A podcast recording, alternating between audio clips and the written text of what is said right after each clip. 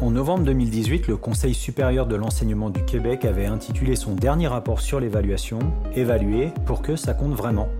En écho à l'ambition contenue dans le titre de cette publication, j'ai le bonheur d'accueillir Guillaume Deveau, enseignant en Ulysse École, et Michael Bertrand, enseignant en histoire, géographie et EMC en lycée, pour évoquer la différenciation dans les évaluations. Dans cet épisode, Guillaume et Michael partagent avec nous leur vision de l'évaluation, leurs pratiques et leurs conseils pour nous aider à différencier au mieux nos évaluations. Je suis Fabien, bienvenue dans ce nouvel épisode d'être prof, le podcast.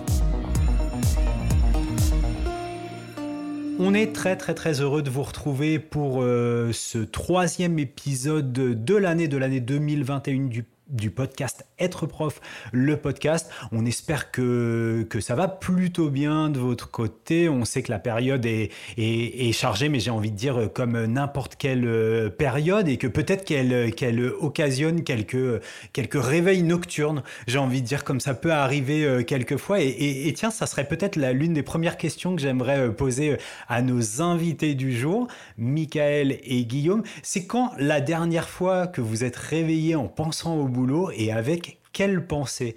Tiens, Michael, je te vois sourire. Je vais commencer par toi. Euh, jamais. Jamais, mais, mais, mais peut-être c'est une anti-réponse parce que, euh, bah, parce que je dors très très peu.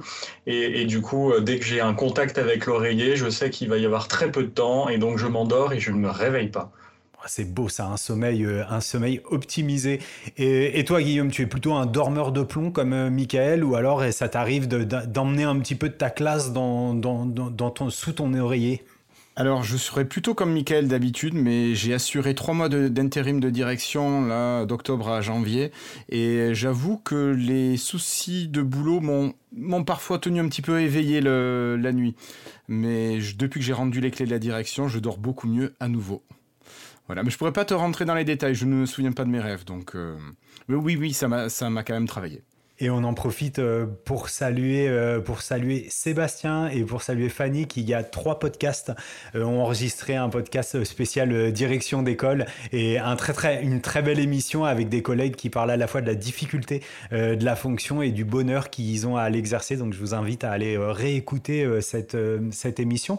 On le disait tout à l'heure, les collègues doivent sûrement être dans le jus et peut-être qu'il se réveille en ce moment parce qu'on le sait, beaucoup de, beaucoup de bulletins, de préparation, de conseils en ce moment. Et nous, on s'est un peu, euh, on s'est un peu saisi, on a été un peu opportuniste euh, autour de cette thématique des bulletins et de l'évaluation en général, puisqu'on a euh, nos copains de chez Être Prof et, les mentors Être Prof qui ont produit trois kits. Alors des kits sur l'évaluation en maternelle, au primaire euh, et, et, dans le secondaire. Et, moi, je me suis dit, mais il y a peut-être un trou dans la raquette, c'est qu'on n'a pas parlé de la, différenciation euh, des évaluations. Donc, c'est à ce titre que je vous ai, euh, que je vous ai convié l'un et l'autre et que vous, avez, vous m'avez fait l'amitié d'accepter cette invitation. Mais avant d'aller plus loin autour de cette question de, de la différenciation dans l'évaluation, eh ben, on aimerait en connaître un peu plus sur vous, Michael et Guillaume. Alors, tout à l'heure, j'ai donné la parole à Michael, on va dire dans une sorte de ping-pong, je la donne maintenant à toi, Guillaume. Guillaume, qui es-tu? Bah alors moi je suis un prof du premier degré, j'ai toujours bossé en fait dans le milieu spécialisé, donc dès que je suis sorti de l'UFM j'ai attaqué en, en IME, une institution, avec des, grands, avec des 14-22 ans, et depuis 9 ans j'ai basculé en, en CLIS puis en ULIS là depuis 2015, et en ULIS école, et, donc euh, voilà, un, métier beaucoup tourné sur le spécialisé jusqu'à présent, mais c'est ma dernière année en tant qu'enseignant normalement, pour un autre horizon l'année prochaine, toujours en lien avec l'école, mais de plus loin. Ok, passionnant et mystérieux, mais on, te, on, te, laisse tout à ce mystère et peut-être qu'on en apprendra plus euh, dans le... J'attends que tout soit signé. Ok, d'accord. Une belle circonspection qui, t'honore. Euh, Guillaume Deveau, hein, on, donne le nom quand même. Euh, et toi, Michael Bertrand, qui es-tu? Alors moi je suis euh, professeur dans le second degré en histoire, géographie, éducation morale et civique. Depuis quelque temps avec les plaisirs de la réforme du lycée, géopolitique, sciences politiques, en français et puis une partie de mon temps en anglais, en lycée et en milieu carcéral. Et, parfois, quand j'entends que les enseignants français ne sont pas assez polyvalents, je me dis qu'il faudrait que je me remette au chinois. En tout cas, en parlant de, polyvalence et de spectre de public, j'ai l'impression qu'entre l'un et l'autre, on va pouvoir couvrir un très très large public. Euh, vous m'avez vu avec une oreillette, les auditeurs qui nous suivent le savent bien, on, a, on est surveillé de près, les, temps sont ainsi, messieurs, euh, par la brigade acronyme. Donc, euh, on a une brigade acronyme qui m'envoie une espèce de décharge électrique ah, à chaque fois. Et Guillaume a dit Ah mince. Et, et oui, Guillaume, parce que j'en ai relevé trois IME, CLIS et Ulysse. on va peut-être laisser CLIS de côté parce qu'il est un peu caduque, mais au moins IME et Ulysse, notamment pour les collègues qui nous écouteraient de l'étranger? Alors, un IME, c'est un institut médico-éducatif. C'est un établissement médico-social qui accueille des enfants déficients intellectuels, euh, plus parfois déficients moteurs également. Enfin, il peut y avoir plusieurs types de handicaps qui sont pris en charge. Et donc, ce sont généralement des structures qui sont gérées par des associations de parents, bon, qui sont quand même euh, professionnalisées. Hein. Mais euh, voilà, donc c'est l'accueil qui est actuellement en train de se réduire. donc, les places disparaissent actuellement en IME au profit d'une scolarisation ordinaire et qui pose problème. Mais bon, c'est un autre débat, peut-être pas celui de l'évaluation. en ce qui concerne l'ULIS, c'est l'unité localisée pour l'inclusion scolaire. C'est ce qui suit les CLIS, qui étaient des classes localisées pour l'inclusion scolaire. Et le but de ces dispositifs, car ce ne sont plus des classes, les ULIS, dans la tête des IEN enfin, et de toute la hiérarchie, ce sont des, des dispositifs qui ont tendance où on nous demande de réinclure les enfants qu'on avait sortis du système ordinaire, on nous demande de les réinclure dans le système ordinaire, dans leur classe d'âge. Je vous laisse juger. Voilà. Merci Guillaume, c'était extrêmement complet. J'ai reçu une autre décharge avec IEN, inspecteur de l'éducation nationale, bien sûr. Tous les collègues, tous les collègues l'auront relevé. Écoutez les garçons, sans autre forme de procès et après ces présentations euh, très exhaustives, je vous propose de nous diriger tout droit dans la première partie de l'émission, l'évaluation, le métier et moi. Euh, il n'y a, pas très longtemps, ou si ça fait quelques mois euh, déjà, j'ai découvert un, podcast éducation comme on en voit fleurir pas mal, et c'est tant mieux, d'un collègue qui s'appelle Christophe Salomé et qui a l'initiative d'interroger des, collègues dans un podcast qui s'appelle Prof, etc. Donc, euh, donc bravo Christophe pour ce podcast qui est très inspirant et qui m'a inspiré cette première question. je vais vous la faire un petit peu à la façon de, de Christophe. Alors, on va parler évaluation, mais vous, les garçons, messieurs, euh, en tant que, que ancien élève, quel souvenir gardez-vous de l'évaluation? Prends la parole qui veut? En fait, moi, le souvenir de l'évaluation, ce sont les compositions que l'on faisait en CP, ces périodes de composition de CP, où euh, toute la classe était euh, organisée différemment et on avait deux, trois jours où on passait toutes les évals du trimestre. Euh, et puis, j'ai souvenir de ça, tu vois, quand j'ai lu la question sur le conducteur, c'est la première image que j'ai eue. J'ai retrouvé cette odeur de la classe de CP avec cette vieille classe, les, le, vieux mobilier avec, tu sais, ces pupitres qui se relevaient, les chaises qui étaient attachées à tout ça. Et, j'ai retrouvé tout ça, voilà, ça m'a évoqué euh, tout ça, alors que je ne fais plus du tout la même chose en classe, mais pourtant c'est ça qui m'est revenu en tête. Donc un souvenir un peu nostalgique. Mais plutôt positif et, sensitif, euh, j'ai l'impression. Oui, c'est vrai, c'est vrai. Michael, de ton côté? C'est tout aussi nostalgique, euh, pas pour les mêmes raisons. Moi, c'est plutôt les, situations d'évaluation en lycée. J'étais dans un lycée qui organisait des, des, devoirs de 4 heures les samedis matins. Et donc, on avait des journées de, de des semaines de six jours. Et, euh, d'un côté, bah, c'est finalement, c'était hyper lourd et voilà, des gros, gros, gros devoirs. Mais par contre, c'est pas les devoirs euh, que je retiens, c'est la situation en elle-même. On était les seuls au lycée. Il y avait que les terminales. On n'était pas si nombreux que ça. On avait l'impression qu'on avait le lycée pour nous tout seuls il n'y avait pas vraiment de surveillants, pas vraiment de profs. Il y avait juste deux profs qui étaient là pour euh, surveiller quatre salles. Et du coup, euh, c'était des moments qu'on trouvait assez privilégiés. On était les terminales et c'était notre lycée. Et on avait l'impression que euh, rien ne pouvait nous, nous vaincre, si ce n'est la note qu'on recevait après. Et, les garçons, vous avez balayé du CP jusqu'au lycée. Moi, j'aurais tendance à plus me reconnaître dans ton témoignage, Michael, parce que je vivais exactement la même situation lors de mon année de, terminale. Mais, moi, je voulais juste saluer euh, Madame Molga, ma professeure de mathématiques de quatrième et de troisième, dont euh, les interros sur table me terrorisaient littéralement. Comme ça, on aura balayé euh, de l'élémentaire jusqu'au lycée, en passant par le collège. J'espère que Madame Molga écoutera ce podcast. Mais malheureusement, j'en doute un petit peu. On, entend en, sous-texte dans ce que vous venez de dire, on l'a dit, de la nostalgie, plutôt un, regard, un regard attendri sur, sur l'évaluation. On reparlera du, du rapport à l'évaluation, mais, mais, mais vous êtes construit aussi un système de valeurs autour de, de l'évaluation. Et moi, je voulais savoir, ce système de valeurs qui, qui s'est construit, comment il guide au quotidien euh, votre métier d'enseignant et vos pratiques évaluatives? De mon côté, euh, deux valeurs, je pense, euh, qui, qui, rejoignent à la fois mes façons d'enseigner, mes pratiques d'enseignement et l'évaluation. La première, c'est celle du progrès. au sens de d'épanouissement personnel et d'apprentissage tout au long de, de la vie. L'un de mes principaux objectifs, c'est d'essayer de les amener à prendre conscience qu'ils progressent.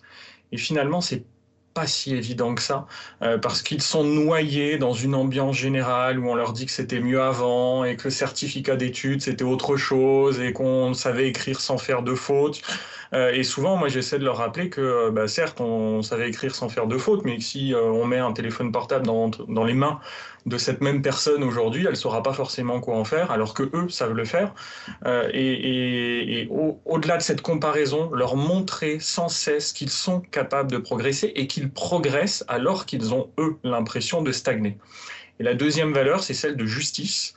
Euh, alors en lien avec euh, toutes mes activités d'enseignement, mais aussi parce que euh, on sait que c'est une valeur primordiale pour les élèves qui, nous disent toujours que c'est juste ou c'est pas juste.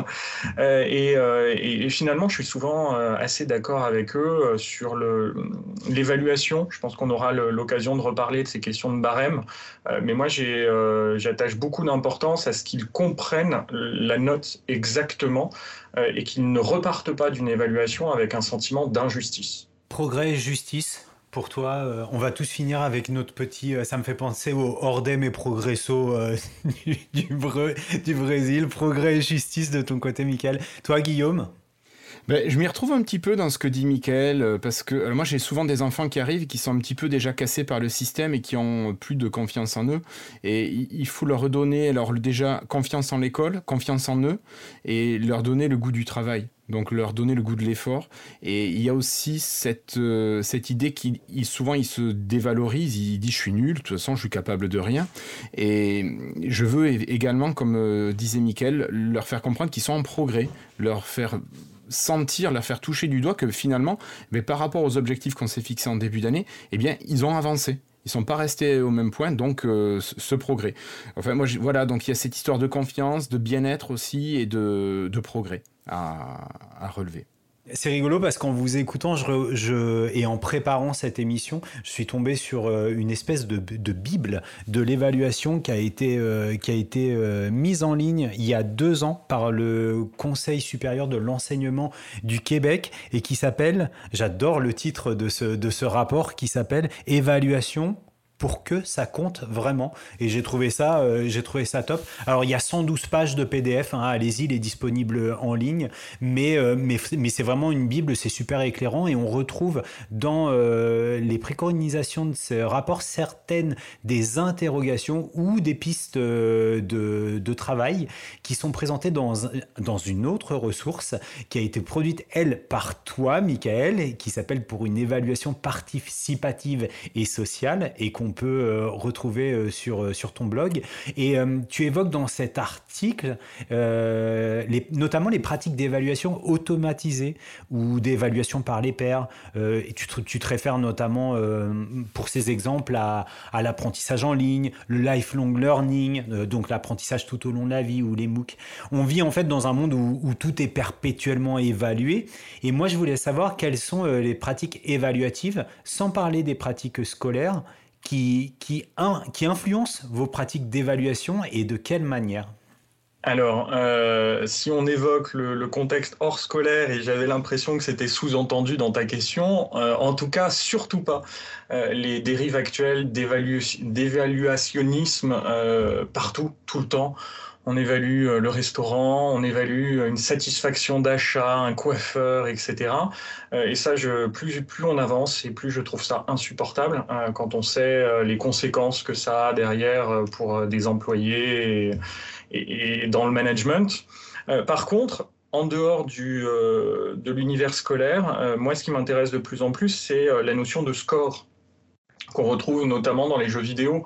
Alors je ne suis pas un très grand joueur, mais, mais par contre, même si c'est pas totalement dans le domaine éducatif, des applications telles que Duolingo euh, moi, m'intéresse sur la façon dont elles parviennent à conserver la motivation de l'apprenant avec euh, des petits, des petits paliers, des petits badges, euh, et on voit vraiment visuellement avec, avec de la couleur une progression, encore une fois. Et, et tout ça, ça m'intéresse et j'essaie de, de le transcrire euh, dans, dans, les pratiques au quotidien à l'école. C'est pas facile. Je fais beaucoup de tests avec plein d'outils différents, mais, euh, mais en tout cas, je trouve que c'est intéressant de se dire qu'on n'est pas évalué à un moment donné, mais qu'on se construit petit à petit et qu'on augmente son score. Guillaume? Pour ma part, alors je t'avoue que l'évaluation en dehors du milieu scolaire, je suis pas spécialement pour non plus et j'aurais tendance à faire fi de tout ça. Euh, donc comme toi, Michael, euh, noter le restaurant, le ceci, le cela, c'est pas. Je trouve pas ça forcément important. J'aime autant dire merci euh, sur le moment à la personne qui m'a servi, au cuisinier. Je trouve que c'est aussi bien. Euh, voilà, un merci franc et sincère. Et voilà. Après, je ne vois pas quoi rajouter par rapport à tout ça sur cette question. Merci Guillaume. C'est pas facile euh, le merci au cuisinier parce que moi je me, je me souviens d'une situation où le cuisinier était, était venu me demander si ça s'était bien passé et il se trouvait que j'avais pas trouvé le repas euh, terrible et à ce moment-là je n'avais pas eu le cran de lui donner la bonne évaluation, le bon retour. Mais depuis j'ai appris, hein, j'ai réfléchi et du coup je me suis dit qu'une évaluation est aussi un élément euh, précieux et, et, et, normalement je laisse la parole aux invités mais ça me fait vraiment rebondir sur un site de vente de, de vêtements en ligne d'occasion, vous connaissez certainement. Euh, dernièrement, j'ai fait une recommandation à, une personne sur la vente du vêtement parce qu'on s'était pas entendu sur le prix et euh, vraiment sans aucun euh, ressenti ni aucune amertume. Moi, je lui ai donné vraiment quelques, quelques, quelques retours, quelques rétroactions, quelques feedbacks pour, pour ne pas utiliser l'anglicisme sur les conseils pour qu'elle puisse vendre la pièce. Voilà, donc, donc je me retrouve aussi dans le côté qualitatif plutôt que quantitatif. Michael, lui, a abordé peut-être le côté de la visibilité de la reconnaissance et de la matérialisation en quelque sorte des progrès, peut-être qu'il y a euh, une exigence de, feedback qualitatif plutôt que quantitatif qui, pourrait, euh, qui pourrait intégrer cette dimension de l'évaluation, en tout cas dans les pratiques évaluatives que moi je peux avoir en dehors des, pratiques scolaires. Euh, sur la dernière question de cette partie, on, on, en a parlé, en tout cas Michael, tu en parlais tout à l'heure en réponse à la première question sur la façon dont euh, dont, l'évaluation peut être encore envisagée par beaucoup, beaucoup, beaucoup de, membres de la communauté éducative. Hein. On peut penser aux collègues, mais on peut penser aux élèves en première ligne, on peut penser à leur famille. Euh, c'est difficile euh, de, modifier les pratiques d'évaluation et notamment d'y intégrer, on y arrive petit à petit, de la différenciation. Est-ce que, d'après vous, cette difficulté, elle relève plutôt de freins idéologiques, d'une difficulté euh, technique de mise en œuvre de ces différenciations ou de, penser autrement l'évaluation ou euh, d'une culture de l'évaluation qui serait euh, purement sommative et très très très trop trop trop peut-être profondément ancrée dans l'ADN de notre école ou, ou certainement un mix un peu de tout ça. Je sais pas. Dites-moi les garçons. Pour ma part, euh, le côté différenciation, moi je suis obligé de le faire de fait vu le, profil de mes élèves. J'ai 12 élèves uniquement, mais j'ai quasiment 12 profils différents. Alors je fais pas 12 évaluations différentes, mais je pourrais y arriver, mais je fais souvent 3-4 évaluations différentes. Euh, bien que le niveau aille d'un niveau moyenne section jusqu'à un niveau CE2, euh, j'essaie de faire travailler mes élèves toujours sur le même thème, parce que je trouve ça quand même assez intéressant d'avoir cet esprit de corps, cet esprit d'équipe, d'avoir vraiment ce, ce, groupe. Mais Bon, je dévie un peu. Mais donc pour les évaluations, elles sont vraiment différenciées et chaque groupe, en fait j'ai des groupes de besoins là-dedans, chaque groupe de besoins va être évalué sur certains objectifs. Et euh, chaque groupe va savoir sur quoi il est évalué. Et qui ne va pas être la même chose que le groupe d'à côté. Et jusqu'à présent, moi, il n'y a aucun élève qui s'est plaint de cette différence euh, au niveau de, la classe.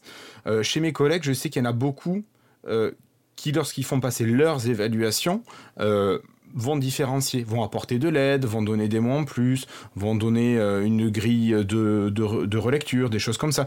Tout dépend des évaluations. Mais j'ai beaucoup de collègues qui pratiquent déjà une différenciation de l'évaluation et on utilise ensuite des outils pour les bulletins scolaires qui peuvent, enfin, qui peuvent rendre compte de cette différenciation. Euh, mais par contre, il y a certaines évaluations que mes collègues ont tendance à faire euh, avec difficulté, c'est les évaluations nationales qui pour eux n'ont aucun sens et aucun intérêt. Mais bon, notamment CPCE1. Je vais rebondir justement sur cet aspect euh, prescription nationale parce que euh, en lycée, euh, ça devient de plus en plus un sujet et c'est une des conséquences de la réforme qui se met en place euh, petit à petit en ce moment. Elle était censée rentrer totalement en application l'année dernière et, euh, et l'épidémie a fait que on a été obligé de s'adapter. et du coup, on n'a pas vu tout de suite les conséquences que moi j'attends depuis un petit bout de temps parce que pour être tout à fait, tout à fait honnête, ça fait un petit bout de temps en fait que je, sais que ce serait potentiellement un des aspects qui, moi, me ferait arrêter l'éducation nationale. C'est cette euh, pression gigantesque sur euh, l'évaluation, sur l'évaluation sommative et sur la valeur de la note. Et, euh, là, bah, ça commence à arriver. on, sait que là, toutes les épreuves, le peu d'épreuves terminales qui devaient être conservées sont annulées les unes derrière les autres. On sait que le contrôle continu est de plus en plus présent. On a des épreuves qui s'appellent des épreuves communes qui sont préparées en interne. Le sujet est choisi en interne par l'enseignant et il est corrigé en interne par l'enseignant. Et donc, en fait, on voit bien que tout ça se, gère à l'échelle d'un établissement. Et, les parents l'ont bien compris et les parents commencent à venir euh, demander des comptes et commencent à, devenir, à, demander des, euh, justifications et sur, euh, là, on est en train de remplir les, conseils, les, bulletins pour le deuxième trimestre. Euh, j'ai des parents, par exemple, un élève, il a 25 notes, il y en a 4 qui sont en dessous de la moyenne. il me demande de venir justifier ces 4 notes. Et il se fige royalement des autres. Et là, moi, on arrive à un rapport qui, qui me pose problème. Le deuxième aspect, je serai plus court, mais qui est non négligeable selon moi, c'est justement la question du temps. Euh, alors ça varie énormément selon le niveau d'enseignement, selon la discipline, mais encore une fois, dans la mienne, en histoire-géographie, euh, corriger une composition, euh, c'est globalement 20 minutes. 20 minutes fois 35 élèves, ça fait 12 heures de correction. Je fais un devoir, c'est 12 heures de correction et qu'il faut ajouter dans ma semaine à je fais cours, je prépare les cours, etc. Euh, multiplié par 5 classes, multiplié par environ 3 à 4 évaluations par trimestre. Et là, on commence à saisir l'ampleur euh, du, travail que ça représente. Et du coup, quand on, nous dit bah, il faut penser à différencier, il faut essayer de développer un peu plus l'appréciation, euh, la, remédiation, on est tous hyper convaincus. Mais en fait, dès qu'on commence à calculer en temps ce que ça représente, on, voit bien qu'à un moment donné, il y a un blocage matériel. Et c'est sur cette réponse euh, qu'on se dirige directement euh, vers la deuxième partie euh, de l'émission qui se, qui, se qui se consacrera d'ailleurs un peu plus justement sur, sur vos pratiques concrètes en classe. Et pour aborder la question euh, des pratiques, Michael et Guillaume, j'aurais tendance à. Alors, les termes sont de moi, hein, de tout, c'est du bricolage sémantique, à distinguer euh, une évaluation de surface qui se concentrerait sur euh, le type de code à adopter pour, pour, pour annoter, hein, pour, pour quantitativement donner une valeur à la production de l'élève de l'évaluation profonde qui s'intéresse aux mécaniques d'un dispositif d'évaluation et aux valeurs qui le sous-tendent. Et on a déjà parlé de la question des valeurs dans la première partie de l'émission. Existe-t-il plusieurs modes d'évaluation profond ou de surface dans vos pratiques qui varient en fonction des apprenants, des objectifs, des moments de l'année, et peut-être qu'on réussira à entrevoir quelques hypothèses de réponse par rapport aux difficultés que tu évoquais dans, la, dans ta précédente réponse, Michael. Alors, moi, je veux bien commencer là-dessus. Je ne sais pas si Michael veut enchaîner. Non, vas-y. Vas-y, vas-y. Parce que contrairement à toi, moi j'ai pas une multitude d'élèves, j'en ai que 12 et je les ai toute la semaine. Donc là, le gros avantage, c'est que je peux prendre du temps pour chacun de ces élèves et donc je peux le voir progresser, je peux le voir se planter sur euh, un type d'exercice ou sur un type de notion, mais je peux le voir aussi réussir la fois d'après euh, et, les, séances qui, qui, suivent. Et le gros avantage, c'est que j'ai pas forcément besoin d'avoir de moments formels d'évaluation pour savoir qu'une notion est acquise ou non acquise chez un élève. Moi j'ai besoin de savoir ce que j'ai travaillé avec eux, mais bon, j'ai mes, mes, programmations euh, pour ça. Et euh, ça va vraiment. Le fait de pouvoir travailler avec eux en petit groupe, en groupe de besoins, je, me rends compte directement de ce qu'il en est.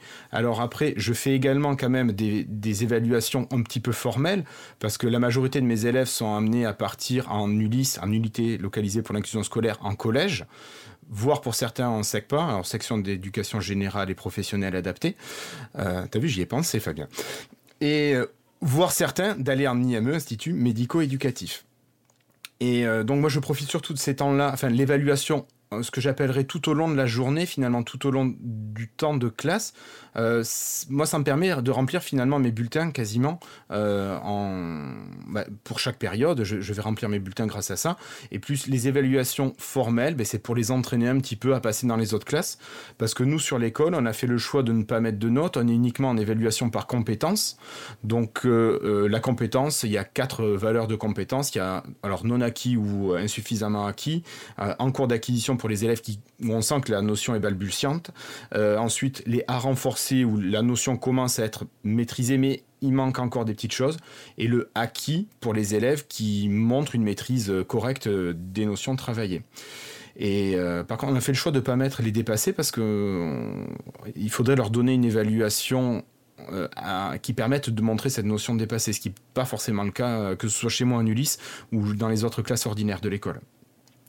Euh, voilà, je pense que j'ai oublié des choses, mais on aura l'occasion d'y revenir. Michael, je te rends la parole. Alors moi j'ai beaucoup, euh, merci, j'ai beaucoup aimé la, distinction évaluation de surface, évaluation de, profonde, euh, parce que c'est un peu la façon dont je le présente aux élèves en début d'année. dès la première séance, au-delà des, petites informations administratives, je leur explique aussi qu'ils vont être évalués tout au long de l'année et comment ils vont être évalués.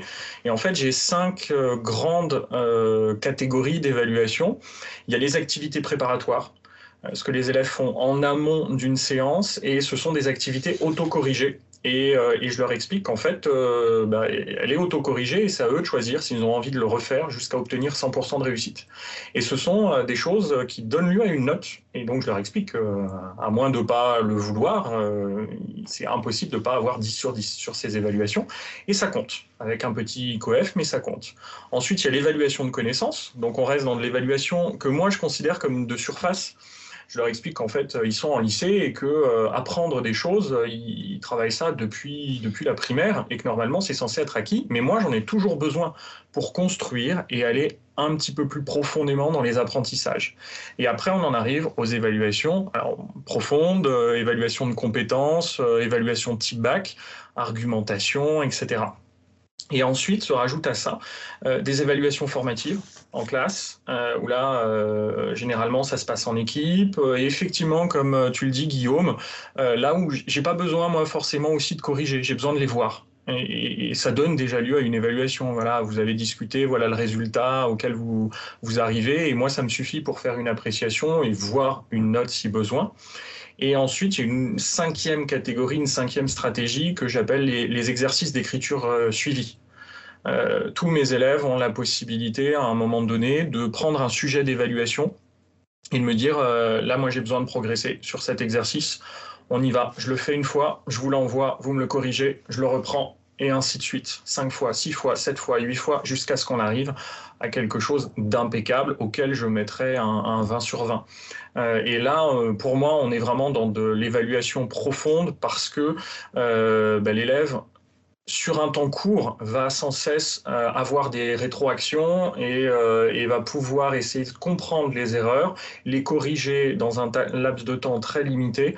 Euh, et là, on progresse. Parfois, en deux semaines, on est capable de faire ce que certains autres élèves vont faire en une année. Super intéressant ça. Ouais, c'est très très intéressant. Moi, j'aimerais rebondir là-dessus, peut-être pour en savoir plus. Et, du coup, tu as, tu as euh, sur ce dernier exercice, sur ce dernier niveau euh, d'évaluation, tu as beaucoup d'élèves qui se prêtent au jeu. Est-ce que c'est chaque élève doit être dans cette évaluation de suivi obligatoirement, ou est-ce que c'est basé sur la bonne volonté de chaque élève? Et si oui, quelle proportion d'élèves te sollicitent pour cette, pour cet exercice? Alors, c'est sur la base du volontariat. Parce que c'est très très très exigeant pour eux comme pour moi. Et on se met d'accord sur un, contrat de confiance au départ, parce que c'est vraiment, voilà, c'est vraiment dur pour eux quand même. je dois avoir entre 5 et 10 d'élèves qui, qui, font appel à cette stratégie. Ce qui, moi, m'intéresse, c'est qu'en fait, euh, c'est tout type d'élèves. Euh, et que moi, je l'utilise aussi comme un argument euh, quand un élève vient me voir en me disant là, je rencontre des difficultés, j'y arrive pas. Quand des parents disent là, on a un blocage, on n'y arrive pas, je dis bah, il existe aussi cette modalité. Euh, et, du coup, cette modalité, elle, vous permet d'avoir quasiment un cours particulier euh, sans, sans, payer euh, quoi que ce soit. On reste en interne, on reste dans l'éducation nationale. Et là, on fait de l'individuel. Et, généralement, ça fonctionne plutôt bien. Il y a quand même une petite proportion d'élèves qui, hélas, abandonnent. et là, moi, je réfléchis beaucoup là-dessus sur comment, comment varier cet exercice. Au bout de 5-6 retours, euh, parfois, c'est pas abouti euh, et, malgré tout, ils en peuvent plus parce qu'ils ont l'impression qu'ils ne vont jamais réussir à surmonter toutes ces difficultés. Après, peut-être que je, pense à d'autres cadres d'apprentissage qui seraient des apprentissages non scolaires. Euh, je pense à la musique, je pense à la danse, le sport. Euh, on voit des, enfin, des pratiquants qui abandonnent aussi au bout d'un moment. Enfin, tu vois, ils n'y arrivent pas. Et puis tu vois, tu vois le cours de, de le cours de danse ou tu, tu ce prof de solfège qui voit le, le, le pratiquant qui ne vient plus, puisqu'au bout d'un moment il y a, il y a cette espèce de renoncement. Donc c'est peut-être une part aussi de l'apprentissage et de se dire que, euh, que cet apprentissage-là est particulièrement compliqué pour cet apprenant-là. Une réflexion à partager, à développer chez vous aussi. C'est intéressant que tu aies commencé tout. Enfin, je reviens sur la question des valeurs, hein, qui a été l'une des premières questions que je vous ai posées tout à l'heure. On a parlé de progrès, de justice, de confiance. Là, il y a, quelque chose autour de, de la de l'engagement et de la responsabilité et de la responsabilisation aussi, slash l'autonomie qui parlera peut-être plus aux collègues en termes de, de substantifs qu'on peut, qu'on peut utiliser. Tu, tu, as commencé, toi, Michael, avec la, la, la notion de, de, et la valeur de, que tu accordes à, à la manière dont l'apprenant a conscience de ses progrès. Mais euh, j'aimerais qu'on revienne un petit peu là-dessus, et puisqu'on est dans la partie dédiée à vos pratiques, de savoir comment vous, quel que soit alors le niveau d'exercice et d'évaluation, euh, dans ton cas, euh, Michael, ou toi, Guillaume, avec euh, ce public qui peut être particulièrement empêché dans la, perception de ses progrès, et pour cause, parce que des fois les progrès sont minimal, hein, sont minimaux, pardon, et, et on voit très lent, et ça c'est aussi l'expertise du maître spécialisé euh, c'est celui d'être capable d'aller chercher justement ces micro-progrès et de les valoriser sans leurrer l'apprenant. Comment est-ce que vous y prenez l'un et l'autre pour donner à voir les progrès et pour en faire un levier euh, d'engagement justement de, l'apprenant dans les apprentissages que vous lui proposez? Moi, j'avais essayé de mettre en place un dispositif il y a quelques années euh, qui était une frise chronologique avec le travail des élèves. Alors, ça me demandait l'utilisation bah, du bloc de classe, en fait, un WordPress à la base. Et je demandais aux élèves, notamment, alors c'était, je l'ai utilisé beaucoup pour la production d'écrits, et je leur demandais toutes les semaines d'aller produire un petit article de blog où ils devaient euh, produire un écrit. Alors, ils avaient le choix dans le titre d'écrit, alors je sais plus exactement, mais ça pouvait être surtout à partir des arts finalement. Je travaille beaucoup avec les arts. Souvent, c'est des disciplines qui leur permettent quand même de se sentir capables et de pouvoir, à partir de là, euh, faire un travail plus exigeant, plus classique. Et euh, ils devaient chaque semaine aller écrire un petit article. Donc, au début, certains, c'était juste quelques mots. Et d'autres, c'était des, des phrases directement. Et grâce à l'affichage en frise chronologique, l'enfant, il voyait qu'au début, il était parti peut-être de trois mots qu'il avait écrit tout seul, et à la fin de l'année, ben, il avait écrit deux phrases. Donc grâce à ce côté frise chronologique où il affichait soit la sienne, celle de son groupe ou celle de la classe, il se rendait compte visuellement des progrès qui avaient été faits à ce niveau-là. Alors c'était hyper chronophage au niveau euh, adulte qui encadre euh, les élèves parce que pour les amener certaines n'étaient pas forcément capables euh, de s'identifier sur le WordPress. Bon bref, il y avait tout des soucis, enfin des soucis, des difficultés techniques qui prenaient pas mal de temps, mais c'est quand même quelque chose qui m'avait beaucoup plu pour ce côté visuel. Euh, après, on en parle beaucoup. Moi, j'aime bien quand on a fait, euh, quand on a fini de travailler sur un domaine, j'aime bien reprendre avec eux. Voilà, toi, c'est ça que tu as réussi. T'es parti de là, t'es arrivé là. Ça, il te reste à travailler telle notion, telle notion, et on se les met sur euh, les. Moi, j'ai un cahier où je note ce qui a été travaillé avec les enfants. on le fait ensemble. On prend 10 minutes et on note. Voilà, ça, il faut que tu le travailles. Et ils savent avec moi ce qu'on a fait et ce qu'il reste à faire. Mais voilà aussi toujours peu d'effectifs, ce qui aide beaucoup. Et je rebondis effectivement sur, euh, sur cette pratique. On fait, euh, en fait, euh, moi, je fais exactement la même chose aussi avec les, avec les lycéens, et ne serait-ce que sur le, le cas de l'exercice d'écriture suivie que j'évoquais avec vous. Très matériellement, en fait, c'est un document d'écriture collaboratif. Au-dessus de ce document, j'ai un tableau de suivi, et en fait, au fur et à mesure des évaluations, je mets version 1 corrigée, version 2, et à chaque fois avec ce qui a été réussi sur cette version. Et petit à petit, l'élève voit bien euh, qu'il y a une progression. Et au quotidien, pour l'ensemble des élèves, euh, j'ai euh, mis en place un espèce de, fichier de suivi qui me permet de suivre l'évolution sur chacune des évaluations que j'ai évoquées tout à l'heure. On voit l'évolution des notes sur les activités préparatoires, l'évolution sur les connaissances et ensuite l'évolution également sur les exercices type bac. Et par exemple, une question problématisée, j'ai un fichier euh, tableur et en fait je corrige tout sur ce fichier euh, tableur à partir d'entrées et de compétences. Et, euh, et, je termine toujours avec un encadré qui mentionne explicitement ce qui a été réussi dans cette évaluation et l'axe de progression pour la prochaine évaluation.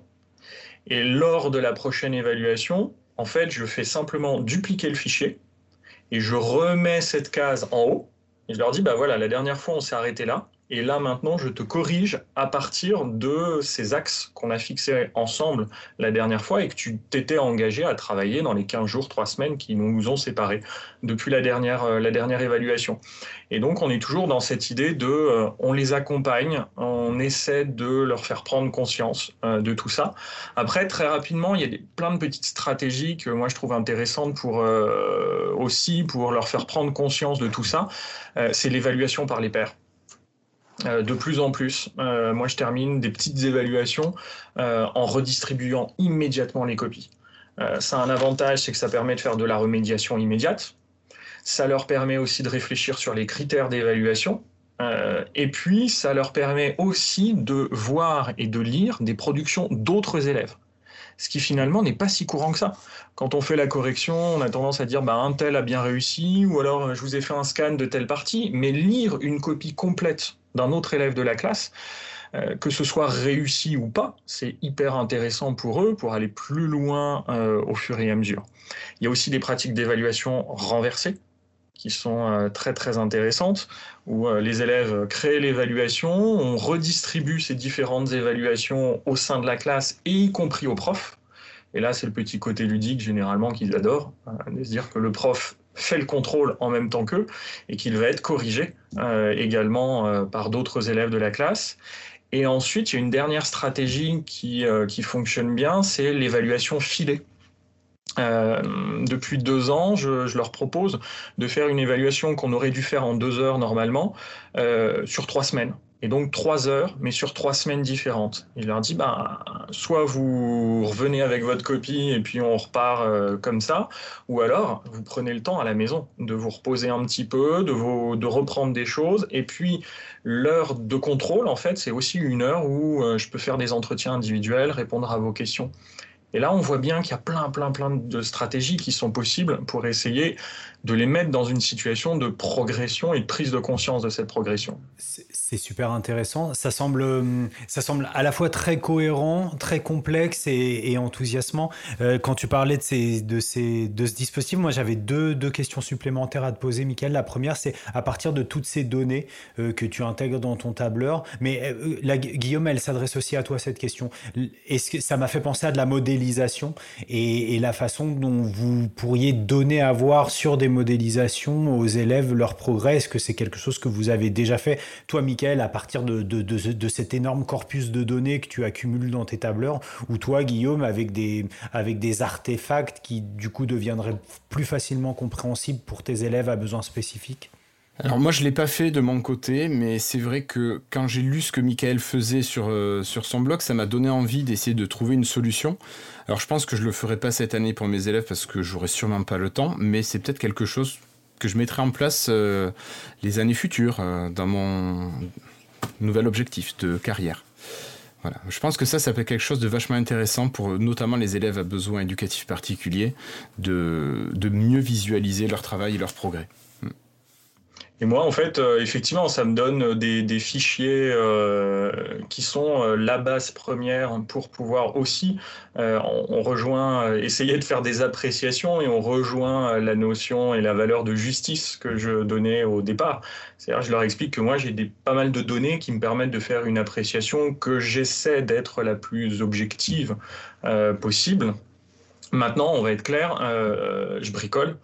Euh, c'est clairement du bricolage et, euh, et, et parfois, bah, en fait, ça, hum, enfin, en fait, quand vous évoquiez l'article euh, là tout à l'heure que j'ai que j'ai réalisé, je regardais la date tout à l'heure, c'était 2016. Ouais. Et en fait, en 2016, à la fin de l'article, je faisais un cahier des charges de ce qui pourrait être, selon moi, un, un logiciel, une application qui permettrait de faire ce genre de suivi. On est en 2021 et je suis toujours avec mes bricolages. Et j'hallucine un peu de me dire qu'il n'y a, personne à un moment donné qui développe quand même quelque chose. Et, on, est tous confrontés à, des problématiques sur lesquelles on est en train d'échanger. Et je suis persuadé qu'il y a quand même des développeurs qui pourraient euh, faire des choses très très utiles. Amis développeurs qui nous écoutaient, euh, amis des l'appel, euh, l'appel est lancé. Et en t'écoutant parler d'évaluation renversée, on pense forcément aux, classes inversées et, moi je pense notamment à un, un live, un excellent live euh, qui avait été proposé par euh, ma collègue, l'excellente Nathalie Dreyfus, en compagnie de euh, deux personnes que vous connaissez certainement, en tout cas Mickaël, je sais que tu les connais, Marie-Camille Couder et Jean-Charles Caillez qui avaient échangé autour de cette thématique de l'évaluation en classe inversée. Et c'était juste un live, un live passionnant. Euh, une dernière question sur vos pratiques, les garçons, euh, c'est la question du, barème. Donc là, on a, dit euh, donner à voir les progrès, donc on, est allé très loin, mais très concrètement, hein, il y a cette histoire de notes, pas notes. Tout à l'heure, on parlait d'évaluation profonde et d'évaluation de surface et de codage, les couleurs, les lettres, les, les notes. vous en êtes où par rapport à ça, l'un et l'autre? Alors, euh, la note, elle est euh, ben, en lycée. En fait, on, est passé au travers de toute la réflexion sur euh, les compétences. Hein, donc, la note est toujours centrale en lycée. Et d'ailleurs, plus on avance et plus elle prend de l'importance. Et néanmoins, euh, moi j'ai l'impression qu'il y a quand même une possibilité de, de prendre un petit peu de, de, distance par rapport à tout ça euh, en multipliant le nombre d'évaluations. Alors ça a peut-être choqué parfois, euh, enfin tout à l'heure quand je disais qu'un élève sur le deuxième trimestre il a 25 notes. Euh, et quand je donnais le nombre de minutes par correction, etc., non, je n'ai pas trois vies différentes en parallèle. Euh, c'est qu'en fait, il y a une, une, une, grande partie des évaluations qui sont devenues des évaluations automatisées ou alors des évaluations avec des petites applications en classe qui qui m'oblige pas du tout à corriger de longues, longues euh, sessions d'écriture et d'argumentation. Et en fait, c'est cette multiplicité qui, moi, me permet un petit peu de dédramatiser la note et de dire, voilà, on a le droit de se planter dans un, dans un devoir, on a le droit à un moment donné de... Euh, d'avoir un coup de mou, ne pas avoir préparé quelque chose, mais ça me permet aussi de dédramatiser l'importance d'une évaluation euh, et notamment de l'évaluation sommative. Et, parfois, du coup, euh, de, des négociations qu'il peut y avoir entre eux euh, quand justement je mets en place une évaluation la plus équitable possible, c'est-à-dire en adaptant le barème. Quand j'expliquais tout à l'heure que moi, en fait, quand je corrige une question problématisée, première chose que je fais, c'est que je reprends le bandeau des axes de progression qui avaient été fixés la dernière fois. Mais ça veut dire que ces axes de progression deviennent mes principaux axes de correction. À partir du moment où l'élève a rempli ces deux objectifs que je lui ai fixés la dernière fois, il a au minimum la moyenne. Alors même si objectivement euh, la copie vaut 5, 7, je m'en fiche. Moi, en fait, je considère qu'à partir du moment où il m'a montré qu'il a progressé depuis la dernière fois, ça vaut au moins la moyenne. Et, euh, et ça, ça n'est possible, à mon sens, qu'à partir du moment où, effectivement, on dédramatise la place de ce devoir par rapport à d'autres et ils sont plus dans des négociations et dans des comparaisons ou des compétitions entre eux. Alors de mon côté, bah, j'en ai déjà un petit peu parlé. Nous, donc sur l'école, on est tous passés euh, à l'évaluation par compétences. Euh, J'avoue que je n'ai jamais mis de notes, moi, en 17 ans de carrière. donc, bah, c'est vrai qu'en IME, c'était quand même très difficile. Tu avais certains enfants pour qui les progrès étaient tellement lents que devoir noter était, ça aurait été violent et ça aurait été maltraitant. donc là, nous, on est vraiment par compétences et soit on reprend les compétences en fait qui sont dans les instructions officielles, ou bien, ben, je, moi, je peux décliner parfois une compétence en plusieurs sous-compétences et l'enfant ben, va pouvoir valider une partie de la compétence. Euh, global.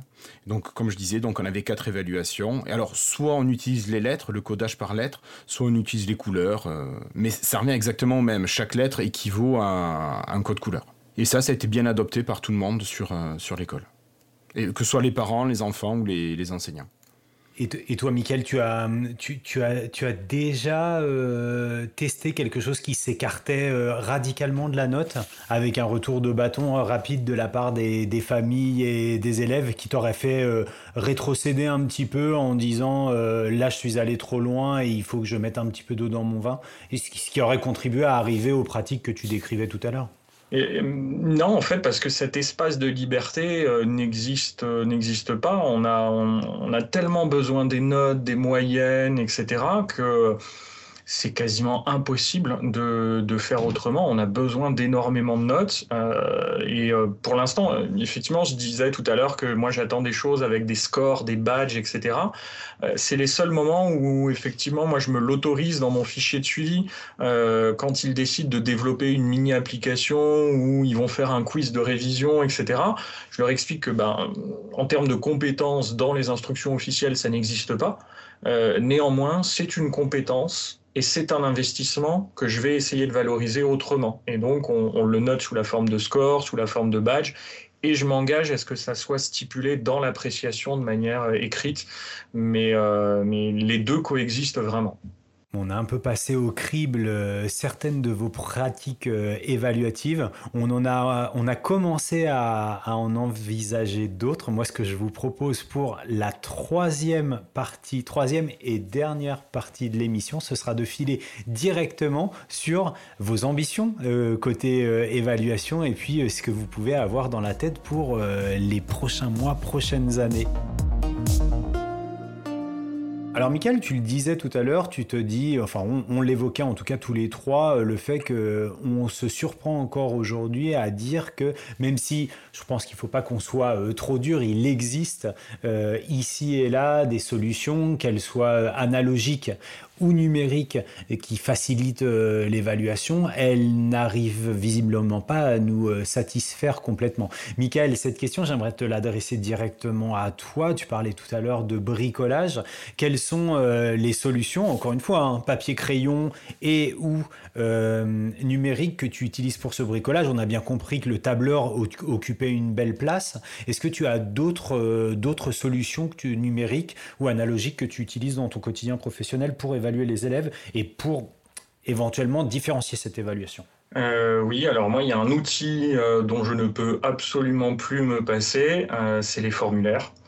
et les formulaires, malgré tous les problèmes que ça pose, les formulaires Google, parce qu'ils sont associés à un, un module complémentaire Flou-Barou qui permet de faire une autocorrection immédiate euh, et, pour moi, c'est juste euh, magique parce que ça permet euh, sur un questionnaire, ça me permet de vérifier que tous les élèves ont fait le questionnaire en un seul coup d'œil. Ça me permet de vérifier combien de fois les élèves ont refait cette activité pour atteindre 100% de réussite. Ça me permet ensuite d'avoir les statistiques de réussite par question. Donc, ça me permet de savoir ce que je dois reprendre ou ne pas reprendre en classe, ce qui a posé problème ou pas aux élèves. Et, ça, moi, clairement, je ne peux plus m'en passer. Ensuite, euh, évidemment, je joue aussi avec tous les exerciceurs qui se sont développés depuis, euh, depuis quelques années, Quizzes, Quizlet, Socrative, Plickers, WooClap, les élèves adorent et en plus, on a l'impression que ça se multiplie, mais en fait, chacun a une petite particularité qui répond à des objectifs pédagogiques différents. donc pour moi, ils sont vraiment complémentaires et ils ont tous leur légitimité. Euh, et puis ensuite, ben, évidemment, tous les exercices d'écriture euh, collaborative. Euh, pour moi, je, c'est pareil, c'est devenu quelque chose indispensable pour pouvoir discuter ensemble, co-construire ensemble avec les élèves. les seules choses qui me manquent finalement aujourd'hui, c'est effectivement un système qui me permet de voir l'évolution des scores, de donner des badges à mes élèves euh, facilement. Pour l'instant, je trouve que les solutions, euh, les solutions proposées, elles restent un petit peu complexes. Et, je regarde avec beaucoup d'intérêt des choses euh, qui sont testées, et tu l'évoquais tout à l'heure, Fabien, notamment tout le travail qui a été proposé par Marie-Camille sur la rétroaction orale. Et ça aussi, je me dis que c'est extraordinaire de pouvoir à un moment donné être dans une, discussion différée avec l'élève euh, autour d'une copie. Euh, il y a des choses extraordinaires à, à, faire, à tenter et qui sont tentées déjà par certains collègues. Ça, donne envie. Juste un point de, précision. Lorsque tu parles de l'utilisation des, exerciceurs en classe, tu en, tu en, as nommé beaucoup, les principaux en tout cas. Euh, moi, ce que j'entends, c'est que tes élèves disposent de leur téléphone pour ces activités pédagogiques. L'avantage du lycée. Très bien. Euh, Guillaume, je te sais aussi pédagogique pour utiliser une formule très usitée. J'imagine mal ton enseignement et donc tes pratiques évaluatives sans une pointe de numérique. Il y a des outils euh, comme ça qui sont pour toi indispensables? Alors, indispensable, je ne sais pas si c'est indispensable, mais c'est des outils que j'utilise parce qu'ils me plaisent, ils plaisent aux élèves et il y a un côté motivant pour eux. En français, en lecture, moi j'utilise pas, pas mal Lalilo, je ne sais pas si tu connais. Tu as dû en entendre parler, Fabien. Euh, donc, c'est un outil d'apprentissage de, lecture, euh, en fait, de travail du code, de travail de compréhension, qui est quand même assez vaste au niveau de, la langue française, dans lequel on peut choisir les exercices que vont faire les enfants. Et on a un rapport qui est de plus en plus détaillé au fur et à mesure des nouvelles versions de la Lilo. Et donc, parfois, ça m'arrive de les lancer euh, sur une leçon. Ils ont une leçon, ils ont un certain temps, 20, 30 minutes, et ils doivent faire tout ce travail là-dessus. Moi, ça me sert finalement d'évaluation. Euh, quelque chose que j'avais oublié sur le sport, euh, le sport à l'école, notamment tout ce qui est activité athlétique. Euh, c'est vrai qu'on fait les mesures et j'y ai pas pensé sur le moment, mais j'utilise aussi mon petit fichier Excel, moi, pour faire une représentation visuelle des données de, de course des élèves. Par exemple, course ou lancer. Et on voit l'évolution dessus, finalement, avec le graphique et l'affichage à la semaine, semaine par semaine. On voit les progrès ou non de, des enfants là-dessus. Et puis, j'utilise les formulaires. Alors, moi, pas ceux de chez Google, ceux de chez Microsoft, mais euh, il y a une intégration après dans un fichier Excel où tu as tous les, toutes les données qui sont récupérées. Donc je pense qu'on peut faire à peu près la même chose. Mais ça, je le réserve à mes élèves qui sont le plus autonomes parce que même si sur ces formulaires-là, on peut demander euh, au formulaire d'être lu à l'enfant, souvent ça va rester un petit peu difficile et, euh, il, va forcément demander de l'aide de l'adulte. Donc ça ferait l'enfant à mettre en place une activité tout seul parce que ils n'ont pas le matériel individuel, non. on a quatre ordinateurs qui se battent en fin de classe. Et, voilà. Donc euh, j'utilise ces, trois principaux outils numériques. Après, pour le travail collaboratif, moi j'utilise le, le, bac à sable dans OneNote. On a un OneNote euh, éducation.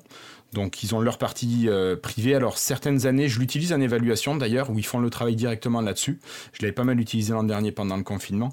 Mais sinon, le bac à sable aussi pour les travaux de groupe, je trouve ça assez intéressant de voir ce qu'ils ont fait et de reprendre l'historique de ce qui a été fait parce qu'on voit comment ils ont pu euh, réfléchir et, ce qui a pu se passer dans leur tête. Ouais, et encore une fois, on voit l'importance des, traces qui sont laissées et de l'analyse qu'on peut faire de l'évolution de ces traces. Et on en revient sur cette notion de progrès avec laquelle on avait euh, commencé ce podcast, ce podcast qui se termine tout doucement. Euh, messieurs, moi j'avais une, dernière question à vous poser. Si vous aviez une source ou une ressource d'inspiration pour vos pratiques d'évaluation. Ça peut être un auteur, ça peut être, euh, ça peut être un collègue, ça peut être un site, ça peut être que sais-je. Qu'est-ce que vous conseilleriez aux, collègues et aux auditeurs qui nous écoutent? Je veux bien parler, mais j'ai pas de nom, j'ai pas de, site, euh, enfin de lien comme ça. Mais moi, ce que je trouve hyper important, c'est d'être le plus clair au moment de l'évaluation, le plus explicite possible vis-à-vis -vis des élèves, pour savoir vraiment ce qu'on attend d'eux euh, qui sachent ce sur quoi ils sont évalués et comme Michael l'a beaucoup aussi cité, revenir au moment de la correction, qu'elle soit vraiment un moment utile, qu'elle soit un moment formateur. Des fois, la correction est tellement utile, euh, il y a des échanges qui peuvent se créer.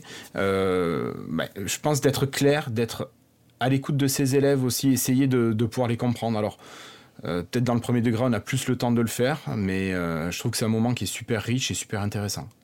Michael, ta reco? Ouais, je, un, gros coup de cœur depuis un an sur euh, un outil euh, Agora Quiz qui a été développé par, euh, par un jeune Français euh, qui est juste un outil extraordinaire et qui nous montre encore une fois qu'on est capable d'innover de, euh, avec des idées euh, toutes simples. Agora Quiz répond à quelque chose qu'on a quasiment tous testé, le fait de demander aux élèves de créer des, des questions et des QCM. Donc on est encore ici dans de l'évaluation renversée. Sauf que là, dans l'outil, les élèves s'inscrivent, créent les questions et on les valide à l'intérieur de l'outil. Et donc on peut à un moment donné dire à l'élève, maintenant là je te valide pas la question parce qu'il y a une faute, parce que c'est mal formulé, parce qu'en fait elle n'a pas vraiment d'intérêt. Et lui il reçoit cette euh, rétroaction immédiatement. Et moi je l'utilise beaucoup en anglais justement pour, euh, bah, pour aussi leur faire euh, travailler le mode interrogatif en anglais. Et une fois que toutes les questions sont là, ça permet d'avoir un corpus de questions que l'on qu'on leur donne à réviser. Et là, il y a des espèces de petites battles où ils doivent répondre à cinq questions et ils sont confrontés à quelqu'un d'autre. Alors, euh, sans, sans forcément euh, être dans une confrontation immédiate, ça se fait en différé, mais, euh, mais on, ça leur dit, ben voilà, en fait, une autre personne a répondu aux cinq mêmes questions que toi, et elle a eu tel score, et toi, tu as eu tel score. Ils savent pas qui est en face. Euh, et, euh, et, ça, euh, du coup, je, je, me suis rendu compte que c'était utilisé aussi bien en primaire et jusqu'au lycée. en primaire, c'est Julien Cremou notamment qui, qui l'utilise, qu'on a fait un très bel article dans la la newsletter Inversons la classe, un des derniers numéros qui, qui a été publié. Et, euh, et, donc là, c'est vraiment un outil euh, assez sympa. Et il devrait y avoir bientôt un stage qui va être organisé, une petite, un petit webinaire pour être prof qui doit être organisé dans quelques, dans quelques jours, si tout va bien. Ah, chouette, un atelier être prof où on, où on te retrouvera, c'est ça? Voilà, normalement. Oh. Oh, super. Euh, on te retrouvera chez Être Prof, mais les garçons, vous êtes tous les deux euh, des producteurs de contenu, vous êtes, euh, vous êtes des collègues avec qui on peut échanger sur les réseaux. Est-ce que vous pouvez nous dire comment est-ce qu'on peut vous contacter si on a envie de poursuivre les échanges ou est-ce qu'on peut retrouver votre travail? Le, le, plus simple pour moi, ça reste les réseaux sociaux, Twitter notamment. Alors, il faut juste faire attention très mauvaise idée au moment où on choisit les, euh, pseudos de départ ou les noms, euh, et c'est Michael, M-I-K-L. Sinon, on n'arrive pas à trouver Michael Bertrand. Euh, mais c'est le plus simple, et selon les préférences Facebook, Twitter ou LinkedIn, et ça permet d'échanger au quotidien. Guillaume, de ton côté? Alors pour ma part, bah, j'ai plusieurs casquettes en fait. Euh, au niveau scolaire, j'ai le site bandécole.fr, mais donc le Twitter aussi, donc bandécole, ban au pluriel, euh, donc euh, arrobas, ban avec un S d'école. Voilà. mais sinon après j'ai aussi des, des, contenus plus sur l'environnement Microsoft aussi, c'est pour ça que j'en parlais un petit peu. Donc le podcast Lifetile, voilà, qui me permet de concilier parfois pédago et geekerie comme tu disais Fabien. Et puis bien sûr, euh, tout ce qui est association Twicté, que je vous recommande chaudement. D'ailleurs, on n'a pas parlé de Twicté pour l'évaluation parce que c'est quand même vachement intéressant aussi. Eh ben, ça pourrait être, écoute, ça pourrait être une, idée de podcast euh, peut-être. Un grand merci à tous les deux pour la pour l'amitié que vous m'avez fait de, rejoindre ce podcast, qui n'a pas été si facile que ça à organiser, mais on y est arrivé et, je vous en remercie largement. On remercie également les auditeurs de nous témoigner euh, épisode après épisode leur intérêt. Et puis nous, on se retrouve le mois prochain pour un nouvel épisode d'être prof, le podcast. Bye bye.